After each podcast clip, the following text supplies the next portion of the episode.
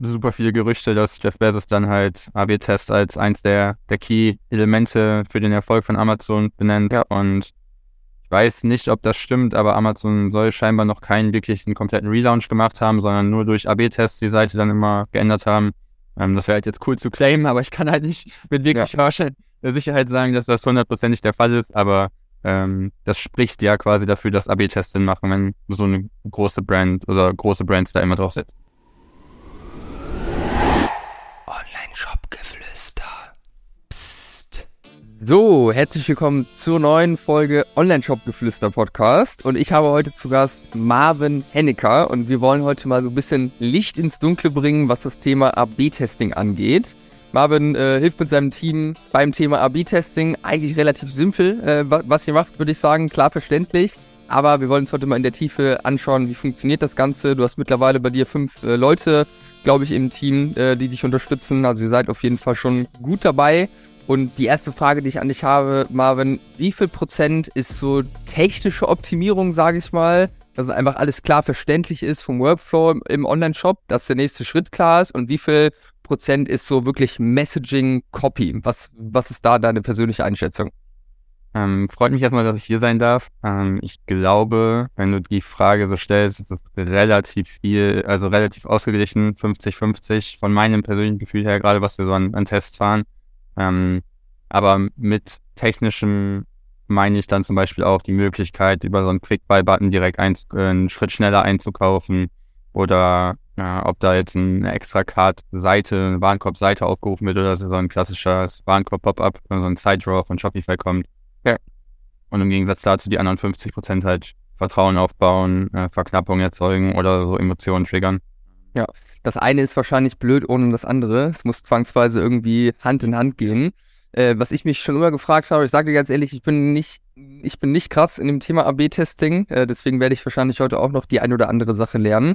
Wie wichtig ist Website-Geschwindigkeit? Ähm, was hat das für einen Einfluss äh, auf die Conversion Rate und wie krass kann man da Veränderungen wahrnehmen, wenn man jetzt an der Geschwindigkeit irgendwie dreht? Also es ist definitiv sehr wichtig, ähm, aber da muss ich auch sagen, da haben wir relativ wenig mit zu tun. Ähm, wir testen Elemente auf der Seite, wir testen das natürlich oder wir bauen die Sachen so, dass sie performant sind und schnell laden. Aber es gibt mehrere Studien darüber, ich weiß jetzt nicht die genauen Zahlen, aber dass sie halt, ähm, wo die halt davon ausgehen, okay, je länger oder je pro Mikrosekunde die das oder Millisekunde die das schneller lädt, äh, gewinnst du so und so viele Besucher dazu oder behältst sie dazu ab, da zu bleiben. Ist schon schon crazy irgendwie, weil ich finde, daran kann man krass sehen, wie gering einfach die Aufmerksamkeitsspanne ist von Leuten. Weil wenn ich jetzt irgendwie eine Ad sehe und ich klicke rauf, dann habe ich ja mich in dem Moment entschieden, es ist relevant für mich, es interessiert mich. Und wenn es dann halt irgendwie eine halbe Sekunde zu, zu lang lädt, bin ich schon wieder weg. Ist halt irgendwie super, super wild, ähm, was das irgendwie auch aussagt über unsere Gesellschaft, sage ich mal, mit dieser Geschwindigkeit. Ja, definitiv. Aber du musst ja auch bedenken, wenn ich jetzt im Bus sitze, mein Handy-Internet ist nicht gerade das äh, Beste ja. oder ich sitze in der Bahn oder sowas. Äh, ich klicke die Ad an, denke mir, okay, perfekt, ich will mir das jetzt angucken und in den nächsten drei Sekunden kommt eine, eine WhatsApp-Nachricht von meiner Freundin in dem Moment rein. Ja. Dann bin ich aber definitiv nicht mehr daran interessiert, wenn die Seite nicht geladen ist, darauf jetzt noch zu warten. Vielleicht komme ich zu Best Case irgendwann nochmal zurück, aber dadurch, dass halt so viele Effekte von außen dauerhaft auf uns einprasseln, ähm, ist die Aufmerksamkeitsspanne halt extrem nach unten gegangen. Ja, safe. Ich meine, ich kann es ja selbst auch nachempfinden, wenn ich jetzt irgendwie unterwegs bin und das Internet ist irgendwie zu langsam. So in dem Moment, wo das Internet nicht richtig hundertprozentig funktioniert, wie zum Beispiel manchmal in der Bahn, wie hart man sich da aufregen kann. Also Geschwindigkeit ist definitiv eine Sache, die super, super wichtig ist. Aber darum soll es gar äh, gar nicht gehen, sondern ich will mit dir über AB-Testing heute sprechen. Das ist ja auch euer Hauptthema. Was würdest du sagen, erstmal AB-Testing? Wann lohnt sich das Ganze? Ab wann macht Sinn? Also wir starten im Best Case, also wir starten in AB-Testing rein nur mit Shops, die mindestens 1000 Bestellungen im Monat haben. Ähm, das so als, nennen wir es mal magische Grenze. Ähm, der Gedanke dahinter ist halt, je nachdem wie die Bestellungen aufgeteilt sind, einfach genügend Datenpunkte zu sammeln, um statistische Signifikanz erzeugen zu können. Und so vom Durchschnitt her macht es halt ähm, Sinn, ab dieser Menge zu starten. Das sind dann halt eher die kleineren Kunden bei uns. Ähm, wirklich Spaß macht es dann, wenn du, sag ich mal, so eine Million Jahresumsatz hast, äh, wenn du in Richtung vier, fünf Millionen Jahresumsatz hast, weil natürlich, wenn ich ein Prozent mehr Umsatz dir bringen kann, bei einer Million ist ein Prozent sehr, sehr viel mehr, als wenn du jetzt 100.000 Euro Umsatz hast. Ja. Und unter diesen 1000 Bestellungen im Monat ähm, wird es halt schwer, wirklich signifikante Ergebnisse hinzubekommen. Wenn du dann noch die Agenturkosten für uns oben drauf rechnest, lohnt sich das in der Regel für dich als Online-Shop nicht. Ja, also vielleicht nochmal ganz kurz als Begriffserklärung. AB-Testing ist ja einfach, wenn man jetzt auf der Seite ähm, eine Hypothese hat, man hat herausgefunden, ähm, dass keine Ahnung, die Größe für die Leute extrem äh, wichtig ist und dass äh, da die Leute abspringen, wenn sie nicht wissen, äh, was für eine Größe da ist, wenn man vielleicht super viele Support-Tickets oder sowas bekommt, dann testet man irgendwie auf der Seite einmal äh, mit einer Größentabelle, die irgendwie auch als Produktbild angezeigt ist und einmal ohne, schaltet das quasi so um, dass äh, 50% des Traffics auf die eine Seite rauf geht, 50% auf die andere Seite, jetzt mal ganz plakativ gesprochen. Für die Leute, die jetzt noch gar nicht im Bild sind. Ähm, vorher, also vor diesen 50.000 Euro sind es dann ja ungefähr mindestens mal im Monat. Ähm, wie würdest du da empfehlen, an das Thema Shop-Optimierung ranzugehen? Weil gefühlt, wenn wir jetzt auch Kunden aufnehmen, die jetzt äh, noch am Anfang stehen auf ihrer Reise, dann ist eigentlich immer das Erste, was wir machen, nachdem wir Zielgruppenverständnis vernünftig aufgebaut haben, einmal den Shop einmal komplett auf links zu drehen, ähm, weil man einfach an so vielen Stellen teilweise noch arbeiten muss. Wenn man das jetzt gemacht hat, aber irgendwo noch nicht so ähm, auf dem Level ist, dass sich lohnt, vielleicht eine Agentur mit ins Boot zu holen, wie würdest du da rangehen? Kann man auch irgendwie selbst schon einfach mit simplen Tools irgendwie in Richtung AB-Testing gehen, auch wenn es jetzt vielleicht wahrscheinlich noch nicht super relevant äh, ist, was man da rausbekommt? Oder sagst du einfach bis zu dem Level einfach stumpf Änderungen reinhauen, wenn man irgendwelche Learnings zieht?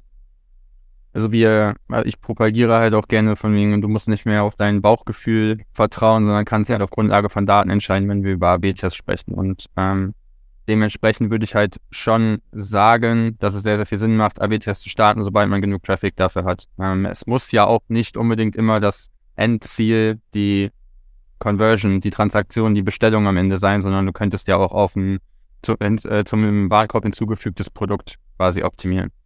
Nichtsdestotrotz würde ich sagen, macht es auch schon Sinn, Elemente einzubauen, ähm, wie wir das auch schon mal besprochen haben, ähm, wenn du noch nicht diese, diese Größe erreicht hast. Aber dann halt nicht einfach so, ich habe das bei Shop XY gesehen, da finde ich es cool, da baue ich es jetzt ein, sondern halt wirklich gucken, was sind Erfahrungen, vielleicht was sind Tests, die schon mal gemacht wurden? Passt das überhaupt zu der Zielgruppe, die wir haben? Wie ist unsere Zielgruppe drauf? Also du brauchst erstmal ein richtig gutes Zielgruppen- und Kundenverständnis, um zu wissen, was wollen die, was für Emotionen regt die an und dann kannst du dafür meiner Meinung nach Änderungen umsetzen. Ja. Und dann halt auch mit einem Konstrukt und einem Konzept dahinter, dass du halt nicht nachher sagst, okay, hier haben wir ein Element, das soll die äh, Emotion Vertrauen stärken, im nächsten Satz aber soll irgendwas Richtung Verknappung gestärkt werden, dann widerspricht sich das aber, sondern halt schon mit einem strukturierten Aufbau dahinter. Ja, ich denke, das ist auf jeden Fall super entscheidend, da mit Sinn und Verstand ranzugehen, weil ansonsten kann man sich auch hart darin verlieren, wenn man irgendwo nicht wirklich drüber nachdenkt und rein, hey, das ist schön, deswegen will ich das jetzt auch haben. So, das ist halt äh, einfach kein, kein guter Ansatz. Ich, habe das Gefühl oder weiß auf jeden Fall, dass viele Leute abgeschreckt sind, so vom Thema AB-Testing, sich gar nicht erst damit beschäftigen, so richtig, weil es halt sehr technisch wirkt. Und es ist ja auch irgendwo technisch in einem gewissen Maße, dass man halt irgendwie verstehen muss, wie kann man jetzt da ähm, vernünftig die Daten auswerten. Ähm, es gibt ja auch äh, einfach viele Leute, oder wenn man jetzt tief ins Thema einsteigt, ist es ja auch wirklich super komplex irgendwo, dass man echt tief reingehen muss. Was würdest du sagen, wann wird es wie wichtig, wie tief in die Daten reinzugehen und wie arbeitet ihr jetzt bei Shops, die eine Million oder sowas im Jahr machen? Wie viel Aufwand steckt dahinter? Mit was für Tools geht ihr daran? Ich glaube, das waren gerade fünf Fragen auf einmal, aber fangen wir erstmal bei dem, bei dem technischen Punkt an. Also ich, ich glaube, von der Technik per se ist es gar nicht so aufwendig, dass du halt ein AB-Testing-Tool nimmst, das installierst und das äh, regelt halt, welche Person den Test sieht und wie das ausgespielt und so weiter. Es wird halt eher in Richtung Mathematik, Statistik interessant, dann das nachher auszuwerten, um halt wirklich zu gucken, okay, habe ich jetzt einen signifikanten Uplift oder nicht? Ja. Weil da gibt es verschiedenste statistische Methoden, wie du da vorgehen kannst, welche Werte du einbeziehst und so weiter. Ähm, welche statistische Signifikanz du anwendest, wie hoch deine Power sein soll und so weiter. Da wird es dann halt sehr theoretisch. Ähm, da kann ich auch verstehen, wenn Menschen da keine Lust drauf haben, um ehrlich zu sein. Wenn du jetzt sagst, wie tief, das war ja, glaube ich, die andere Frage, gehen wir so ein bisschen in die Research-Richtung.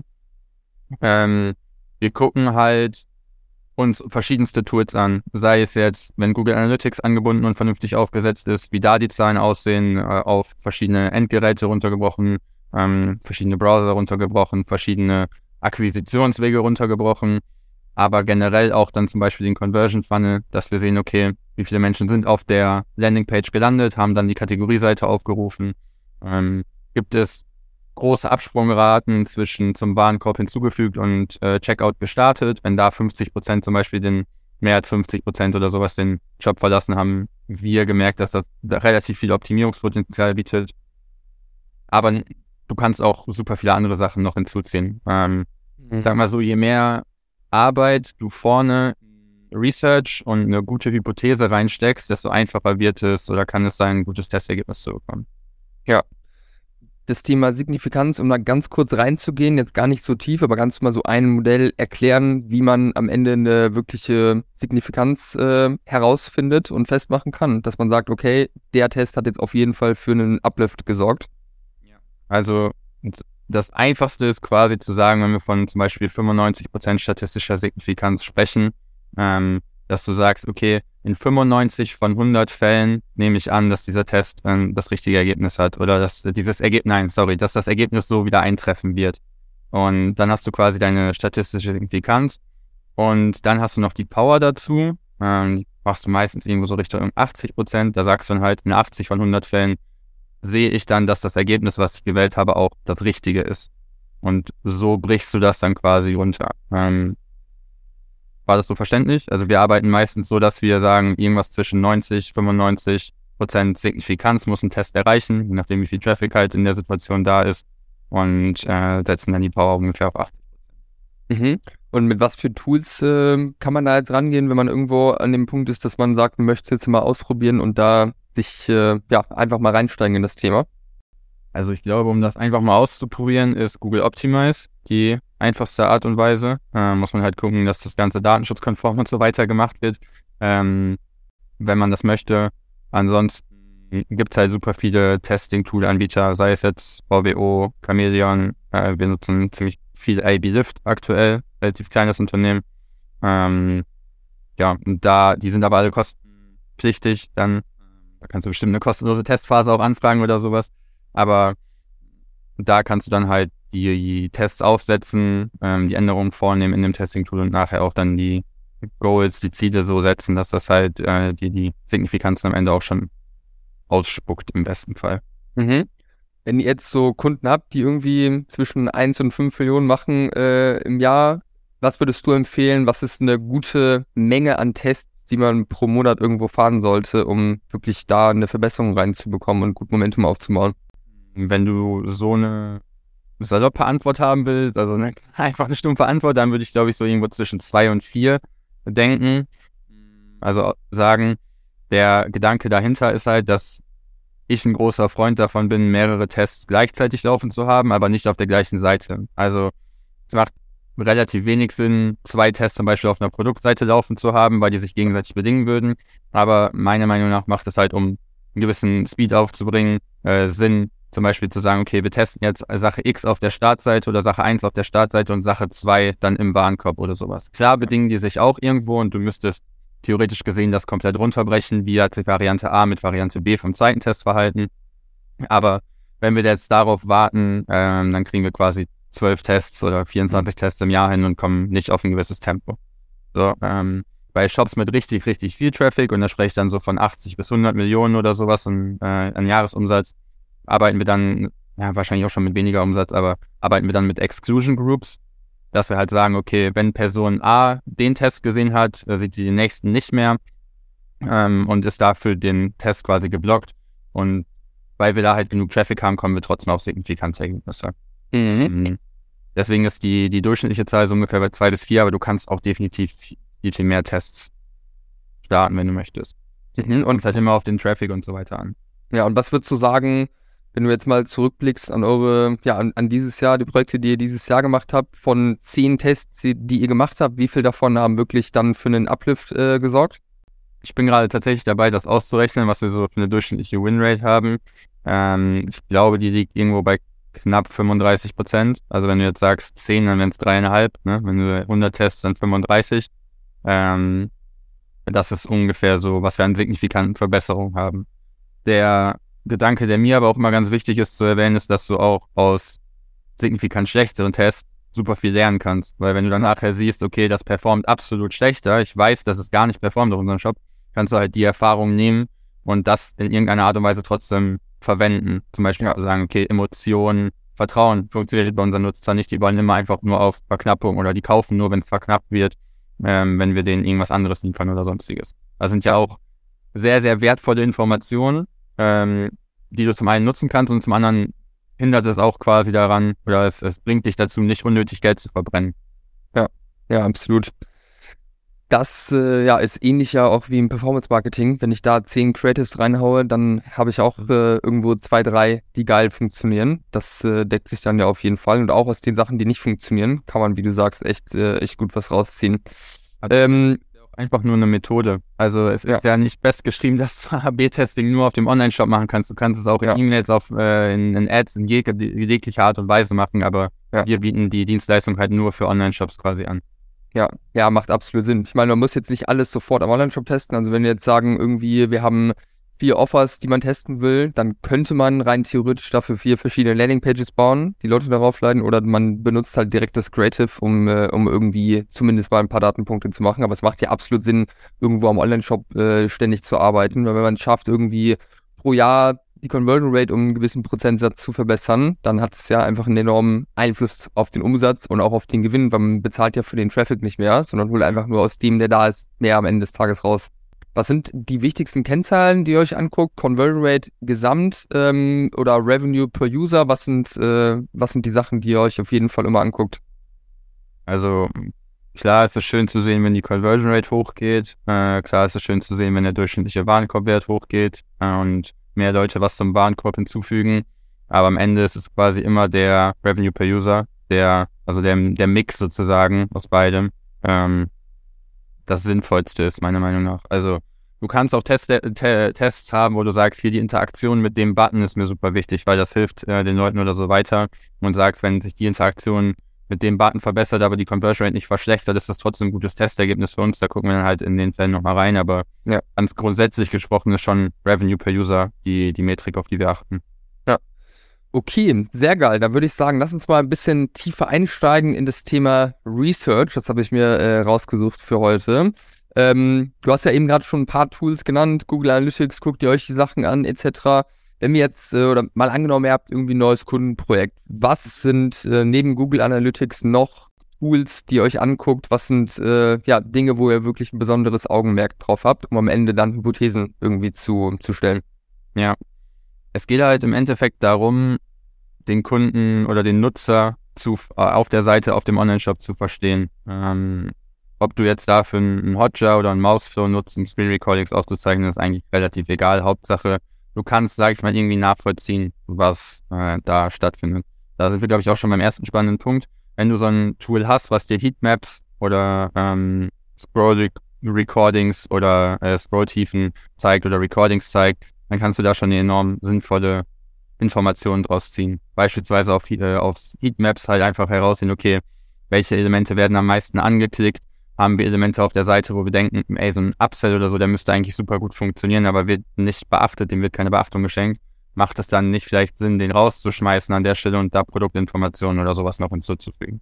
Ja, oder, oder bei den Session Recordings finde ich auf jeden Fall auch mal crazy. Man wundert sich, wie schlau man daraus wird, aber da finde find ich, äh, kann man auch richtig gut irgendwie technische Fehler entdecken, wo der Funnel einfach keinen Sinn ergibt, wo die Nutzer ja. verwirrt sind, wenn sie dann irgendwie wieder zurückgehen oder so. Was sind da sonst Sachen, worauf man achten sollte, wenn man jetzt so Session Recordings sich anschaut? Du siehst den Nutzern vor allen Dingen auch immer die Verwirrung an, das ist halt richtig spannend. ja, das ist echt geil. Ey, dann, dann guckst du da, also keine Ahnung, es ist jetzt nicht so, dass ich mit äh, einer Tüte Popcorn vorm Laptop sitze und mir dann äh, stundenlang Sessions angucke, aber es ist schon von dem Gedanken her, wir haben irgendeine Hypothese, ähm, die wir uns überlegt haben, so von wegen, das Element wird gar nicht gesehen, zum Beispiel in einer Scroll-Analyse. Wir gucken zum Beispiel, wie oft oder wie weit wird runtergescrollt auf einer Produktseite, sehen die äh, Besucher irgendein bestimmtes Element. Und dann wäre zum Beispiel in einem Scroll-Recording der, der Gedanke dahinter, okay, scrollen die Nutzer da einfach drüber oder nehmen die das Element wirklich wahr? Also ist das was, was wichtig für die ist oder ja. ist es einfach irrelevant und könnte theoretisch ausgeblendet werden, um Platz einzusparen? Ähm, auf sowas kann man auf jeden Fall achten. Aber ansonsten natürlich auch Fehler. Irgendwie äh, Hotjar bietet zum Beispiel so eine schöne Ansicht immer mit Rage-Clicks oder U-Turns heißt das dann, wo Leute dann entweder richtig oft auf einen bestimmten Button klicken, weil es nicht funktioniert, oder halt auf etwas draufklicken und direkt zurückgehen. Ähm, da kannst du schon ziemlich gut nachfiltern. Ja, ja, safe. Richtig interessant wird es dann, die, wenn du einen Test laufen hast, hat jetzt nichts mit dem Thema Research zu tun, aber das, den, den Test auch mit dem Te äh, Heatmap-Tool oder wie auch immer du das nennen möchtest, zu verbinden, um dann zu gucken, okay, wie verhält sich das in Version A und in Version B.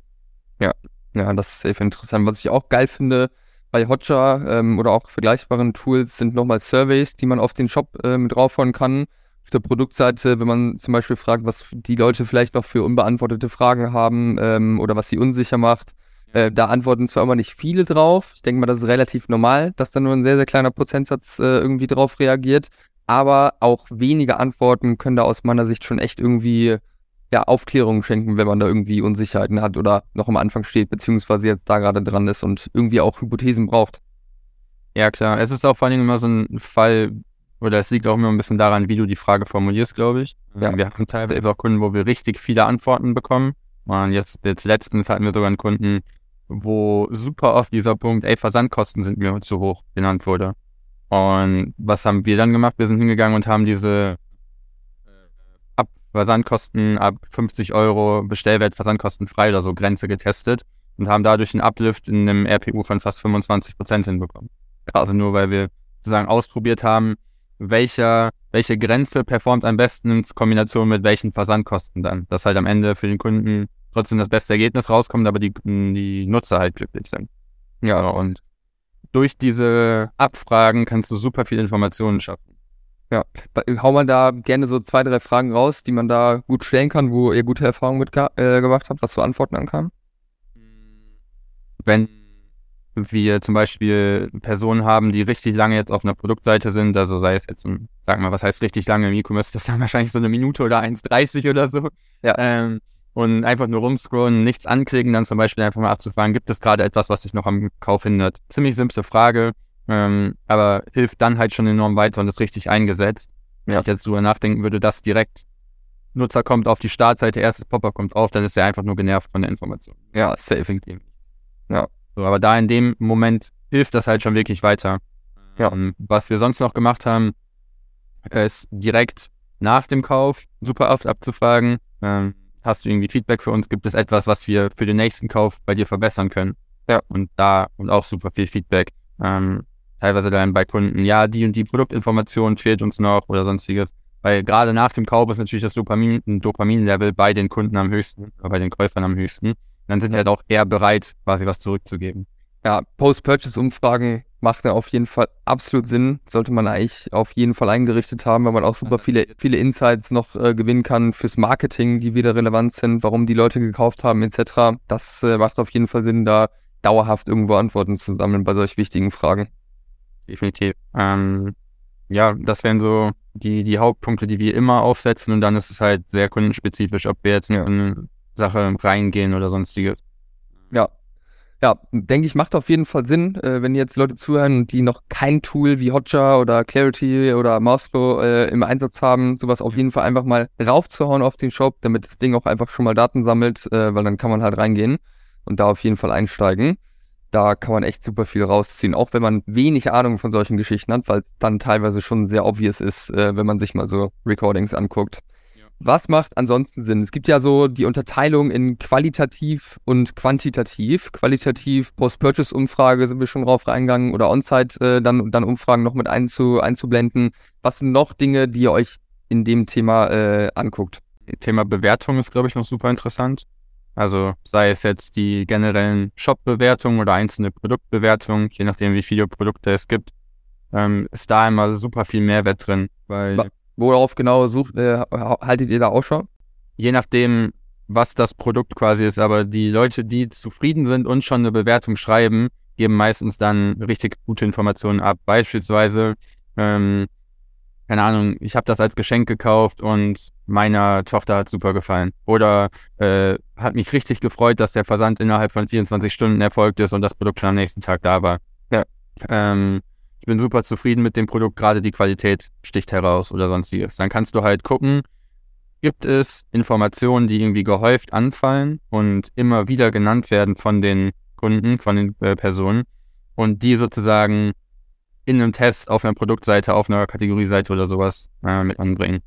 Ja. Wenn jetzt zum Beispiel aber auch Menschen einfach sagen, das ist auch in Richtung qualitatives Feedback, ey, ich finde den Shop super, hat äh, super geklappt, aber ich wusste, also ich, mir ist es schwer gefallen, das richtige Produkt auszuwählen für die Person, die ich beschenken wollte. Dann kannst du halt gucken, können wir die Struktur der Navigation oder sowas umbearbeiten. Ja, das ist ohne Spaß, Bewertungen durchzulesen, sich da mal wirklich eine Stunde zu blocken und einfach mal wirklich detailliert reinzugehen, macht für alles Sinn, weil man auch super viel Input äh, wieder komplett fürs Marketing gewinnen kann, für die Ads, äh, was man äh, in den E-Mails noch mit kommuniziert nach dem Kauf etc. Also das äh, ist auf jeden Fall eine gut investierte Stunde. Kann ich auch echt jedem empfehlen, da mal reinzugehen, wenn man es noch nicht gemacht hat. Und das, das Next Level davon wäre quasi, ich kenne äh, Shopbesitzer, die rufen jede Woche persönlich noch fünf Kunden an und fragen ja, nach, ihrem, nach ihrem Feedback. Ne? Dann hast du qualitative Interviews quasi, ähm, kannst da vielleicht noch ein, zwei Fragen stellen und das Feedback nutzen. Ist halt die Frage, wie repräsentativ das Ganze ist, aber ja. dadurch, dass es halt ins Detail dann wirklich geht, äh, ist es trotzdem immer noch sehr, sehr hilfreich. Ja, also ganz ehrlich, ich empfehle es auch echt super vielen Kunden, das zu machen. Jetzt nicht jede Woche fünfmal, ne, weil das halt schon äh, echt ein Commitment, äh, muss man sagen. Aber auch wenn es nur mal punktuell ist, zwei, dreimal im Jahr oder so, dass man einfach mal mit fünf äh, bis zehn Kunden telefoniert, die man so ein bisschen ausfragt. Also bei mir. Fragen zu spezifischen Produkten hast, äh, ja. zu spezifischen Punkten auf der Webseite, die du jetzt ändern willst, und dann die, die Kunden dazu Interviews mäßig. Ja, safe. Was würdest du sagen, für solche Telefonate kann man auf jeden Fall auch gut verkacken und nichts rausziehen und am Ende äh, Kunden auch verwirren? Was sind, wie, wie kann man da am besten rangehen? Was für Fragen sollte man stellen? Worauf sollte man achten auch? Also ich würde jetzt nicht äh, dahin und sagen, hi Behrend, äh, alles gut bei dir. Äh, ich wollte einfach mal nachfragen, ob alles mit deiner Bestellung in Ordnung war. Das macht den Kunden wahrscheinlich auch glücklich. Aber du musst, solltest vorher dir schon einen klaren Plan überlegen und wie bei einem wirklichen Interview für eine Bachelorarbeit oder sowas dann auch halt Fragen vorbereitet haben, die du abfragen möchtest, dass du halt auch nachher, ähm, wenn du mehrere Kunden anrufst, das miteinander vergleichen kannst. Also ich weiß jetzt nicht, welche spezifischen Fragen da in dem Case Sinn machen würden, aber du solltest dir halt ein Ziel überlegen und daraufhin dann die Fragen formulieren ähm, und die Fragen dann auch meiner Meinung nach bei allen Kunden stellen, damit du halt eine Vergleichbarkeit damit reinbringst und klar, die Gespräche sind immer individuell und unterschiedlich, aber so kriegst du es dann schon hin, ähm, die meisten Informationen da auch rauszuziehen. Ja, safe. Ich merke auf jeden Fall, dass viele Leute Angst davor haben, äh, Kunden anzurufen, wenn man sich fragt, ob das, äh, ob sich das gehört, ob es in Ordnung ist, das zu tun so. Ich weiß nicht, wie es rechtlich aussieht, ob man das darf. Deswegen ich übernehme keine, keine rechtliche Verantwortung, ich bin kein Anwalt. Aber ich persönlich habe es immer so gemacht, dass ich einfach angerufen habe, gesagt habe, hey, hier ist Behrend von Brös. Ähm, wir versuchen gerade ein bisschen mehr über unsere Kunden herauszufinden. Hast du Lust, mir kurz fünf Minuten ein paar Fragen zu beantworten? Dass man wirklich einmal um Erlaubnis fragt, dass die Leute sich nicht überrumpelt fühlen. Und ich muss ehrlich sagen, ich hatte noch nie ein Gespräch, wo am Ende irgendwie Negativität rüberkam. Es war alles super easy. Alle Leute waren bereit, äh, haben gern kurz ein paar Fragen beantwortet. Und was meine Lieblingsfrage ist, ist die Warum-Frage. Ich glaube, da gibt es sogar eine Podcast-Folge zu. Der 20-Euro-Hack für zehnfache ROAS. Sehr krasser Titel. Ähm, dass man einfach den Kunden fragt, warum hast du das Produkt gekauft und dann halt immer wieder warum fragt, immer tiefer reingeht, weil am Ende merke ich bei solchen, äh, solchen Telefonaten häufig, dass man teilweise die gleiche Frage noch ein zweites, noch ein drittes Mal stellen sollte, um einfach ja. wirklich tief reinzukommen, dass die Leute wirklich auch mal reflektieren und sich selbst erlauben, diese tiefen Gedanken zu haben, weil halt häufig dann so spontane Aussagen kommen, mit denen man zumindest in der ersten Antwort relativ wenig anf äh, anfangen kann. Ja, ist dann die, die 5Y-Method. Ja, den Fachbegriff, wenn den noch jemand interessiert, äh, habe ich auch mal irgendwann einen LinkedIn-Post zu gemacht, glaube ich. Ist auf jeden Fall super wichtig, um halt nicht nur irgendwelche oberflächlichen äh, Informationen zu bekommen, sondern halt wirklich tief ins Detail dann zu gehen. Ja, safe. Ich, also ich denke, es macht auch einfach super viel Sinn, ständig mit Umfragen zu arbeiten und auch wenn man jetzt irgendwie überlegt, in welche Richtung man die Produkt, das Produktsortiment weiterentwickeln soll, einfach da immer die Kunden mit einzubinden, weil ich glaube, das ist auch ähm, eine Sache, wo man nicht nur für sich was rausgewinnen kann, sondern wo es auch von der Community wertgeschätzt wird, wenn man befragt wird zu gewissen Themen und dann auch wirklich äh, sieht, dass das Feedback relevant ist und äh, Dinge auch dann so gemacht werden. Ähm, weil dann steigt auch oder sinkt gleichzeitig auch die, das Risiko, dass man irgendwie am Kunden vorbei produziert, wenn es jetzt um neue Produkte beispielsweise geht. Also da kann man echt immer richtig gut was rausziehen. Ansonsten, ähm, qualitativ gibt es da noch irgendwelche Methoden, Tools, Sachen, die aus, die man aus deiner Sicht äh, machen sollte oder zumindest im Werkzeugkasten dabei haben sollte, wenn man jetzt äh, vorhat, richtig geiles AB-Testing zu machen? Ich würde jetzt nicht sagen, dass das direkt eine qualitative oder quantitative Methodik ist, aber man kann natürlich mal bei der Konkurrenz gucken, was die vielleicht gemacht haben, ob man da Inspiration sammeln kann. Das ist jetzt kein Aufruf, irgendwie direkt den direkten Mitbewerber oder Konkurrenten zu kopieren, sondern halt schon überlegen, okay, warum könnten die das gemacht haben? Wieso haben die dieses Element an der Stelle eingebaut? Vielleicht haben die selber keinen Plan davon gehabt, aber warum ist es dann gerade so da? Macht das vielleicht auch für uns Sinn? Und dann halt einen, einen Test zu starten. So, es gibt gefühlt gerade diese in meinem Kopf so ein paar Stufen, dass ich sage, okay, es gibt Menschen, die kopieren einfach stumpf ihren Mitbewerber oder es gibt Shops, die kopieren einfach stumpf ihren Mitbewerber. Dann äh, gibt es Shops, die kopieren ihren Mitbewerber, aber testen das Ganze, dass sie halt wenigstens wissen, ob es funktioniert. Und dann halt Next Level oder das Endgame ist quasi währenddessen noch Kundenverständnis aufzubauen, um halt direkt zu hinterfragen, okay, wieso haben die das da so gemacht? Äh, wie könnte das für uns funktionieren? Warum sollte das für uns funktionieren? Ja, ja, safe. Also Inspirationen gerade am Anfang, wenn man jetzt noch keinen Product Market Fit gefunden hat und vielleicht gerade erst richtig anfängt mit Marketing, super wichtig und auch gar nicht verwerflich, wie du halt sagst. Ne? Man muss sich halt immer seinen Teil dazu denken, das nicht blind machen, sondern da auch mit Sinn und Verstand rangehen. Aber dann kann man ja theoretisch auch so weit gehen, wenn man jetzt noch keine eigenen Bewertungen hat, beispielsweise, dass man einfach in die Bewertungen von Mitbewerbern reingeht, die ähnliche Produkte verkaufen oder sogar auf Amazon mal reingeht, guckt, was dort äh, genannt wird und was irgendwie auffällt, was, was Muster sind. Ähm, weil am Ende des Tages kann man da davon wahrscheinlich auch viel wieder auf die eigenen Kunden replizieren und darüber auch, wie du sagst, Verständnis aufbauen. Ja, was ich sonst immer noch super interessant finde, ist halt in ganz andere Branchen reinzugehen, um halt zu gucken, okay, gibt es da vielleicht interessante Elemente, wenn ich jetzt von einem Online-Shop spreche, ist ein Auto konfigurieren bei Mercedes, BMW oder sowas halt eigentlich eine komplett andere Branche, aber die haben trotzdem so E-Commerce-Elemente, die super gut funktionieren können. Ne, das ist jetzt wahrscheinlich sehr schwer spezifisch, da irgendeinen Tipp zu geben, zu sagen, ey, guckt euch immer äh, Shop oder Seite X an, aber generell die Finanzbranche, ähm, Anbieter wie Booking.com oder sowas, wo man Flüge und sowas buchen kann, die haben ihre Seiten schon oft sehr gut optimiert und da kann man zum Beispiel auch gucken und Inspiration sammeln. Ja, safe. Boah, ich würde gerne mal, gern mal so reingucken, äh, wie viel Split-Test Amazon so fährt, äh, über ein Jahr verteilt. Ich glaube, das ist richtig, richtig wild, wenn man da wirklich mal Einblicke bekommen würde. Ich glaube, die sind da sehr, sehr lange schon sehr, sehr aktiv und da ist das Einkaufserlebnis ja auch einfach Zucker. ja, es gibt da auch super viele Gerüchte, dass Jeff Bezos dann halt AB-Test als eins der, der Key-Elemente für den Erfolg von Amazon benennt. Ja. Und weiß nicht, ob das stimmt, aber Amazon soll scheinbar noch keinen wirklichen kompletten Relaunch gemacht haben, sondern nur durch AB-Tests die Seite dann immer geändert haben. Ähm, das wäre halt jetzt cool zu claimen, aber ich kann halt nicht mit wirklich ja. Sicherheit sagen, dass das hundertprozentig der Fall ist, aber ähm, das spricht ja quasi dafür, dass AB-Tests Sinn machen, wenn so eine große Brand oder große Brands da immer drauf setzen. Safe. Und ich meine ganz ehrlich, je tiefer man irgendwie im D2C-Sumpf ankommt, desto häufiger hört man äh, testen, testen, testen. So, man muss halt da smart rangehen, äh, das Ganze mit Sinn und Verstand machen, aber dann ist halt wirklich ein Treiber, weil am Ende sind es nicht die wenigen großen Schritte, die einen krassen Change schon bringen, sondern die vielen kleinen Schritte. Und da kann halt jeder Test irgendwo eine kleine Veränderung äh, bringen, die sich halt über Zeit einfach summieren dann. Ne? Aber deswegen sage ich halt auch zum Beispiel, dass es eher Sinn macht, bei größeren Brands zu testen, weil diese kleineren Brands haben halt noch an anderen Stellen Hebel, wo ja. die halt viel, viel mehr mit äh, anderen Sachen bewirken können, als dass es denen jetzt bringen wird, okay, hier 0,2% Uplift oder hier 5% Uplift. Safe. Am Anfang muss man ja erstmal überhaupt eine Richtung finden und wenn man mhm. Die gefunden hat, da Tempo bzw. Momentum aufgebaut hat, dann macht es halt Sinn, da irgendwo kleinteiliger zu werden. Das sehe ich auch so. Lass uns gerne nochmal, ähm, wir haben jetzt viel über qualitative ähm, Methoden gesprochen, ähm, quantitativ anschauen. Also Google Analytics hattest du ja auch schon angesprochen. Was sind da genau die Dinge, die du dir anguckst jetzt bei neuen Projekten? Also ich habe es eben ja schon so ein bisschen angerissen. Wir gehen halt immer tief in die ins Verständnis von der Customer Journey rein. Also wo bewegt sich ein Kunde in welchem Weg auf der Seite? Ne? Kannst natürlich auch die Kennzahlen dann von Shopify oder Shopware, je nachdem welches Shopsystem du hast, dir angucken aber Google Analytics haben die meisten Shops installiert, deswegen nehmen wir mal das als Beispiel. Ähm, wenn wir zum Beispiel sagen, wir haben mobile Besucher und uns interessiert, wie viele Produkte da zum Warenkorb hinzugefügt worden sind, dann kannst du natürlich dafür einen extra Funnel abbilden. Aber Google hat zum Beispiel auch diese standardisierten E-Commerce Reports mit Kaufverhalten oder sowas, wo du dann einfach mal ganz schnell drüber gucken kannst und siehst, okay, wenn wir jetzt 100 Besucher haben, haben sich 80 eine Produktseite angesehen, dann haben 25 was zum Warenkorb hinzugefügt, äh, 10 haben Checkout gestartet und 8 haben gekauft oder sowas.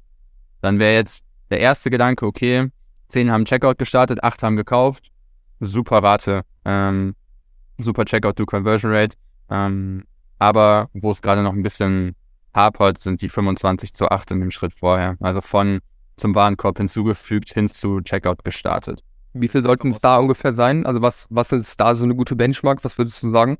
Also wenn, wenn da Drop-off-Punkte so in der Richtung um größer als 50, 60 Prozent sind, dann kann man sich da schon Gedanken machen. Mhm. Also wenn mehr als 50 Prozent quasi den Shop verlassen. Aber das sind halt auch nur so Benchmark-Zahlen, die wir jetzt aus dem Vergleich mit mehreren Shops, mehreren äh, Agenturinhabern gesprochen haben. Es kann natürlich für jeden Case noch individuell sein, aber so Benchmark-mäßig würde ich mir das schon so angucken.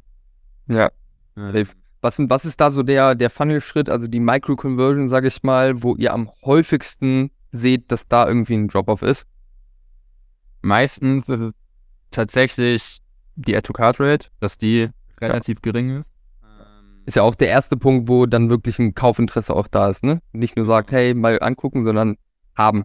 Ja, du kannst halt aber auch genauso das Problem haben, dass super viele Leute auf den Shop kommen, äh, rumscrollen, Kategorieseiten angucken, aber nicht einmal irgendwie ein Produkt anklicken.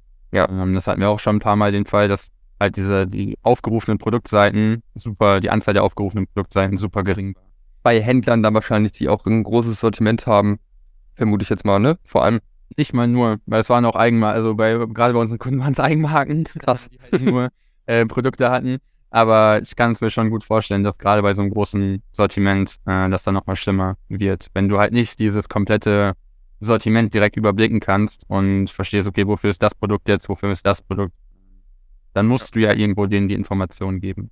Ja, aber das finde ich interessant, was du sagst, weil das ist genau das, wenn man jetzt äh, Facebook-Ads schaltet, die ersten Male, ich sage immer meinen Kunden, die jetzt neu, neu angefangen sind oder erst frisch dabei sind, so dass ich denen nach der ersten Kampagne kann ich denen eine Einschätzung geben, wie viel Arbeit noch vor uns liegt, weil da kann man halt dann relativ gut sehen, wo springen die Leute ab und wie, ja. äh, wie sehen die Klickpreise aus, wie ist die Conversion Rate etc. Und was mir da auch immer wieder auffällt, ist genau das, was du sagst, dass äh, die Produktseiten einfach dann nicht konvertieren, weil es da meistens halt nicht geschafft wird, den Verb äh, richtig zu transportieren, alle offenen Fragen zu beantworten, die halt wichtig sind, um dann wirklich von einem äh, Interesse zu einem Kaufinteresse, sage ich mal, äh, die Leute zu konvertieren.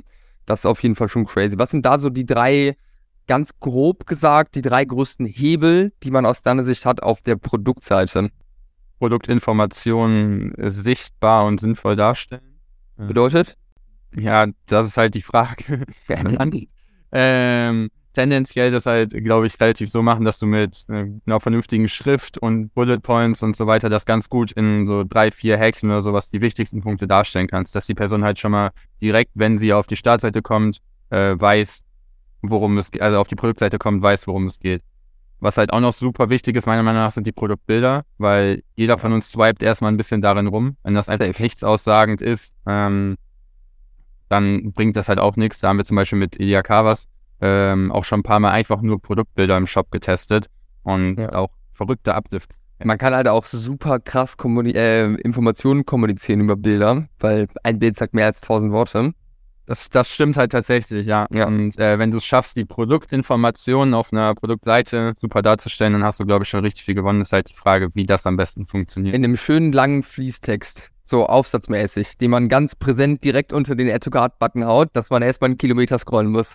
Tendenziell ja nicht. Aber ich glaube, ähm, also klar kann es Sinn machen, auch so einen langen Text zu verwenden oder so, wenn du halt wirklich davon überzeugt bist, dass der richtig gut geschrieben ist aber in der Regel sind kurze Bullet Points mit den wichtigsten Informationen schon der Way to go, den wir, äh, den wir nehmen. Ähm, dann vielleicht noch aussagekräftige Icons dazu wählen und nicht einfach dann irgendwie überlegen, ähm, ja, wir haben jetzt hier Thema Fußballschuhe, dann könnten wir einen Fußball nehmen oder sonstiges. Also irgendwie äh, ohne Überlegung dann Icons zu verwenden, sondern halt wirklich zu überlegen, okay, hilft das der Person weiter, weiß die direkt, wenn die das Icon sieht, um welche Informationen es gehen soll. Ja. Ähm, ja, dann ist, glaube ich, der Nächster Punkt, Vertrauen aufbauen. Ähm, das geht nicht, indem du beispielsweise einfach nur die Logos von den Zahlungsdienstleistern unter den äh, Add-to-Card-Button, Warenkorb-Button hinzufügst, sondern wirklich über Elemente wie, wie viele Kunden vertrauen dem Shop. Was ich ein geiles Element finde auch, ist, äh, das äh, hat wahrscheinlich hat Snox so zum ersten Mal bekannt gemacht. Mittlerweile sehe ich das auch in vielen anderen Shops. Ich habe jetzt gerade bei Ola Kala auch im Shop gesehen. Ähm, dieses eine Element über dem Produkttitel ähm, Tim Gabel, Inscope 21 und x tausend weiteren äh, Leuten gefällt der Shop oder die Produkte. Das ist halt auch crazy, ne? Wenn man irgendwie ein, zwei Testimonials hat, die man nutzen kann, die bekannt sind in der Szene, kann sowas, glaube ich, echt richtig geil funktionieren. Ja, das funktioniert halt auch. Ähm, ich glaube, ich habe es auch das erste Mal bei Stocks gesehen. Müssen wir mal Samu fragen. Ähm, aber ja, solche, solche Elemente funktionieren immer richtig gut. Ähm, oder was heißt immer? Oft.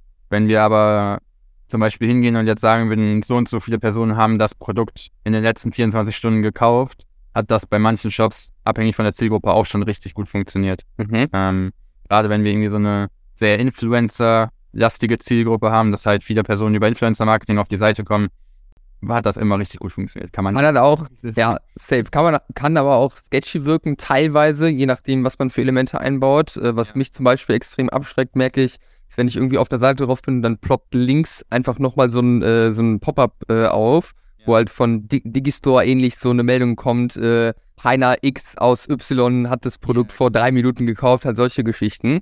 Also auch da in einem gewissen Maße, da sieht man echt die verrücktesten Sachen, ey. man muss es halt, glaube ich, sehr zurückhaltend, aber ja. trotzdem irgendwie präsent einbauen. Ähm, ja. Dass du halt glaubhaft vermittelst, dass wirklich so viele Personen das gekauft haben. Also ich würde da ja. auch nicht lügen, sondern tendenziell eher die richtigen Zahlen nehmen. Ist immer noch mal eine Unternehmenskommunikationsart und Weise, ob du das möchtest oder nicht. Wir sind ja hier nicht im Dropshipping unterwegs, ne? Schon richtig gut. ja, ja, safe. Ja, was, was, was ich sehr interessant finde, ist, was du gesagt hast, dezent, aber glaubhaft und präsent rüberbringen. Das äh, widerspricht sich halt irgendwo, ne? Wenn man sagt dezent, aber es muss halt irgendwie rüberkommen. Was da ein Leitsatz ist, der mich jetzt äh, echt seit einigen Monaten begleitet, nicht nur bei dem Thema, sondern bei ganz vielen Themen, ist einfacher, aber besser. Also einfach mhm. das, was man kommunizieren möchte und was sinnvoll ist, wirklich runterzubringen auf das Minimum, dass die Message halt rüberkommt und da gar nicht mehr reinzumachen. Das wirkt halt teilweise viel mehr, weil dann springen die Sachen gleichzeitig auch mehr ins Auge. Man nimmt es viel mehr wahr. Das ist äh, halt wirklich crazy. Ja, und was, glaube ich, noch so ein dritter Punkt ist, um, um das vielleicht nochmal zu komplementieren, ist einfach, ähm, es sollte einfach möglich sein, am Ende zum Warenkorb oder zum Warenkorb hinzufügen äh, zu drücken.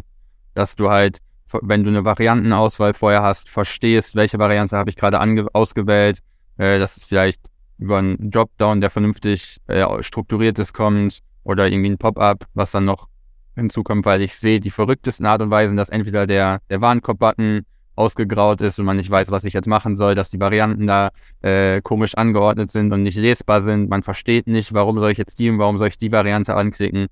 Wenn du da Klarheit schaffen kannst, äh, wie ich ganz einfach das, ne, dieses Produkt jetzt in den Warenkorb lege, hast du schon viel gewonnen. Ja, ja, safe.